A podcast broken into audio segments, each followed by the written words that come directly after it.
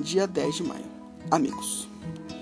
Existem de verdade, não é lenda, e tampouco faz de conta.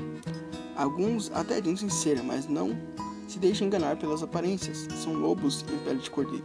Encontre aqueles que realmente querem seu bem, que apoiam você em fazer as coisas certas. Os que querem que seja participante de suas obras erradas não são uma boa companhia. Agora é o momento que ganham uns pontinhos com os pais.